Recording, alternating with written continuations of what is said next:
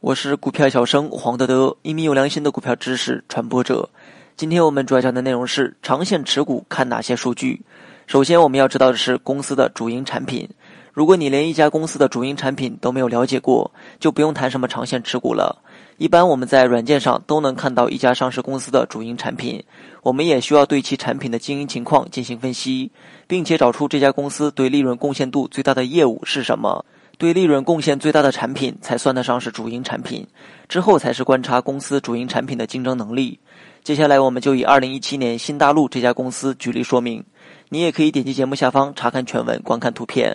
我们从软件上可以看到，该公司的主营产品显示的是计算机应用产品的研、产、销及服务。然后我们再来看看该公司的业务对利润的贡献度，发现房地产业务贡献率是百分之三十八点四六，而公司显示的主营电子支付业务才百分之二十三点一一，差的不是一点，而毛利率则相差更多。这也意味着公司利润和毛利的提升大部分来自房地产，而不是上市公司所谓的计算机产品。如果房地产行业出现重大变故，那么可能会对公司的业绩产生较大的影响。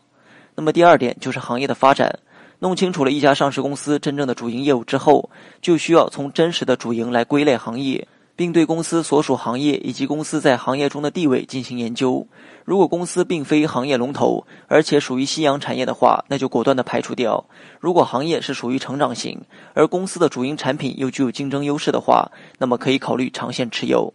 那么第三点是宏观经济发展趋势。我们在研究完行业和主营业务之后，就需要对国家的宏观发展趋势进行一个简单的判断。比如说，现在你买传统行业持股两三年或许没有什么问题，但是持股十年可就得不偿失了。反之，你持有新兴产业两三年，可能赚不多也亏不多，但是持股十年以上，收获应该不小。这就是经济趋势导向的研判作用。那么第四点就是财务数据。财务分析是长线持股必不可少的一项，长期持股一般需要重点关注分红数据和利润表。铁公鸡类型的上市公司千万不要持有，而盈利能力不稳定的公司也不能长期持有，这是长期持股的两大忌讳。俗话说，不分红的公司都是耍流氓，而不盈利的公司都是在浪费社会资源的前提下耍流氓。